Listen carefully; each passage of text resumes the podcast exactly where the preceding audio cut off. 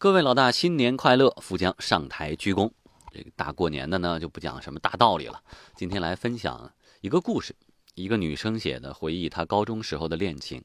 其实呢，不想去评判故事当中的对错、真假、是非。谁年轻的时候还没有这样那样的一点点小心思或者小想法呢？我们来听故事。我的前男友很穷。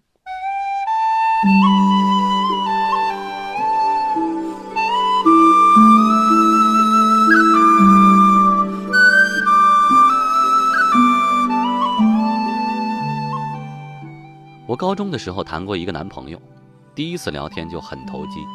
他突然说：“哎，你等我一会儿啊，我去楼下拿个充电器。”我对着屏幕上的文字啊，就愣了一下。楼下拿充电器，难不成他家是那种两百平米以上的双层豪宅复式啊？我就这么想着。他很快回来，于是我直截了当地问了他。他说：“是啊，我家有楼上楼下呀。”不知道为什么，在得到承认的那一刻。我内心莫名的涌现出一种傍上富二代的刺激感，挺好笑的。其实我家呢没有很穷，甚至可以说综合条件还不错。但当时爸妈每个月给我的零花钱实在不多，而且我在那个年纪有很强烈的购物欲望。我以为跟他在一起，至少我自己的钱可以给我自己买买买。我们两个人约会的开支呢，吃饭啊、看电影啊，就全权由他来负责。谁让他那么有钱呢？都说两性关系都是从一来一去的抖机灵开始的，果然是这样。很快，他对我表白了，我们顺理成章的在一起了。从那开始，我就一直以为自己谈了一个很有钱的男朋友。他眼睛很大，和我说话的时候，好像能把我整个人都包进去。他成绩很好，分班的时候第一次月考全班第一，年级第二。是的，最重要的，他家里有两层。都说年少轻狂，这个词是说长大以后我们逐渐开始有自知之明，其实自己真的没有那么重要和特别，以至于年轻时候的自命不凡只会让我们摔得很惨。年少的时候，我们总是习惯性的认为，在一起了就会长长久久，以为一旦爱上就是永远了，每天还脑补我们的未来。我想这种男生，可遇不可求啊，我要把握住。不得不说呀。几年后看过来呢，我还是会被自己那时候就有这样的想法而感到惊讶。依稀记得刚谈恋爱那会儿，我死性不改，热衷迟到啊。反正每天早上放着有毛毛虫面包，里面夹着热乎乎的烤肠，早饭有着落了，而且还不错哦。我心安理得地吃着，站在走廊上咀嚼着，耀武扬威地炫耀着，看看咱男朋友啊。他每天晚自习之前呢，都会在最后一刻赶到我座位前，送上一杯校门口最贵的奶茶，价值八块钱一杯，对一个高中生来说不便宜吧？是啊，他大可不必买八块钱的奶茶，以往我喝两块钱的奶茶，我一样的津津有味，不是吗？可是人一旦有点钱了，就不知不觉的喜欢上矫情，就是觉得八块的就是好。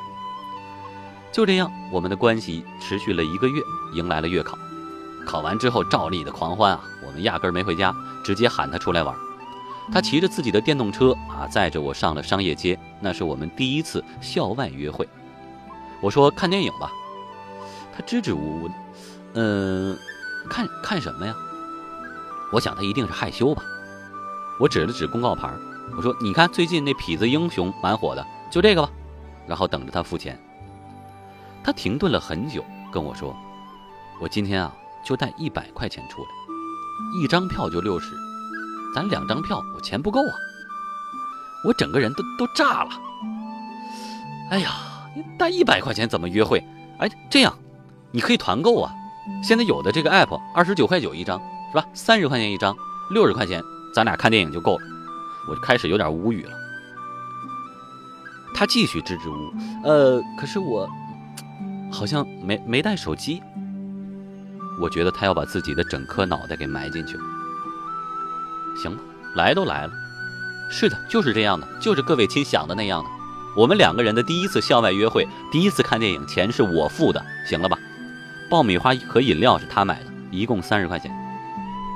我不得不说啊，那个电影我一开始看的就很压抑，因为我脑子当中一直没划掉一个怨念，如果一开始就坦白讲就算了，可是你不是说自己家里很有钱吗？啊，为什么支支吾吾的，一会儿就一百块钱，一会儿又没带手机，闹哪样啊？不就看个电影吗？那天我一个人生着闷气，他一路上也很沉默，甚至都没给我解释的机会。这件事就这么不了了之。很快月考成绩出来了，我去办公室报作业，途中听到旁边班主任和男朋友的声音。办公室很大，人很多，我确信他没有看见我。我男朋友他们班的老师指着我男朋友，突然说：“你看你这次月考退步了五名，你再这样下去啊，你们家的条件光靠那点助学金是不够的，奖学金你拿不到的呀，老师也帮不了你了。你能不能多在学习上上点心啊？就你家那条件，你还有心思玩吗？”我不小心听到了这一切，仿佛触碰到了什么不可与人说的禁忌。最后，我抱着一堆作业，在人潮汹涌当中仓皇逃窜。没错，就是从那天起，我再也不迟到。我跟他说，我爸每天给我烧了很好吃的早饭，面包、烤肠这些你不用给我买了啊，我吃不下，没肚子。他说好。我说我要减肥了啊，你奶茶什么的别买了啊，别坑害我，我喝热水就行了。于是我桌上再也没有出现过奶茶。其实我想想也知道。他每天固定在我身上花的十几块钱，全都是他一块一块省下来的。他从来不买资料书，硬是抠课本和老师的笔记。后来周末我们依然会出来约会。那天是他生日，我带着他去 KTV。我说我朋友请客啊，咱们混吃混喝就行了，不用心疼。其实啊，我偷偷的把我的钱包塞给了我朋友。他是第一次去 KTV 这种地方，不敢唱。我安静的点了很多首歌。他就一直坐在一旁，挺直身子，有点拘谨。他认真的听下去，其中有那首《祝我生日快乐》。那首歌我没有置顶，也没有猴急的切歌，只是点歌的时候一起点播了，任由他自然的弹出来。我自然的唱，但我余光里瞥见他眼神里涌动出一种类似惊恐的神情，随之慢慢转为温柔。散场以后。他依旧骑着那辆后轮会发出咯吱咯吱声的电动车送我到家门口，我站定不动，还是想目送他的背影。这一次他没有让我得逞，他眼里带着笑说：“今天谢谢你，我很开心。”是的，我用这种方式祝他生日快乐，没有昂贵的礼物和虚假的承诺和祝福，因为我知道他以后如果还起来，挺困难。十几岁的人想承诺什么，都会给人一种虚妄感，而我们之间的每一步都步步为营，生怕戳破了什么。这大概是因为我男朋友很穷，教给我的较为妥帖的处理方式。或许他已经知道我知道了一切，但是我们谁也没有说破。我依旧没有拒绝他偶尔送来的小零食，他买来我就吃，因为那是我们维持关系的小秘方。偶尔我晚自习前懒得出去买晚饭，他会给我带一份四块钱的蛋炒饭，很多萝卜干，很多小菜，还有一杯甜豆浆。这五块钱对我们关系的作用发挥到了极致，让感情只增不减。因为有了这样，他便不会暗自觉得自己在这段感情里从来没有付出过什么。我也心安理得地接受他对我的好，就像在承认并且回馈这份爱。后来我们还是会每个月出去看一次电影，但是我再也不点爆米花了。每每跟他要一个圆筒冰淇淋，就腻到心里。直到分手前一次，他带我去一个地方玩，电动车驶过他的家，他用手指给我看，说到那个有点废弃感的屋子，就是他的家。我转过头看过去，阴冷的风在我的脸上刻下烙印。那的确是上下两楼，他没骗我。上面衣食起居非常简陋，下面是一个小小的理发店。他妈妈是理发店里唯一的理发师，他爸爸是出租车司机，一个再简单不过的家庭。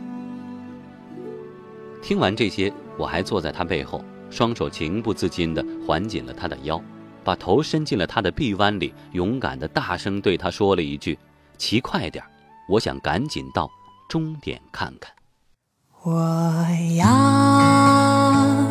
你在我身旁，我要你为我梳妆。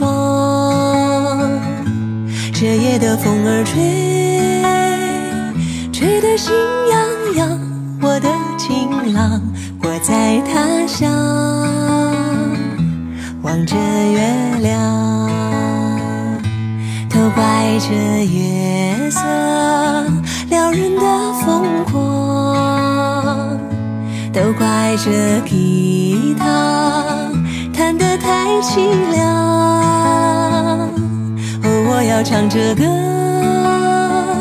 默默把你想，我的情郎，你在何方？眼看天亮。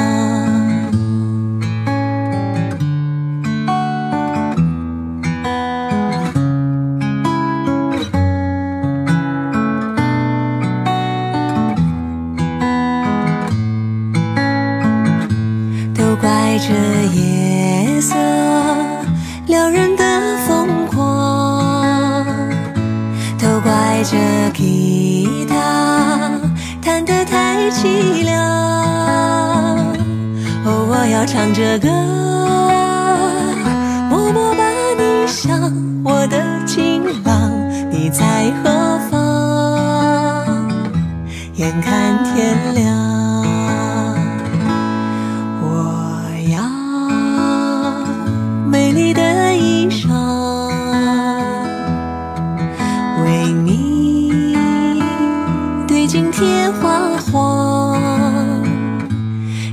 色太紧张时间太漫长我的情郎我在他乡望着月亮。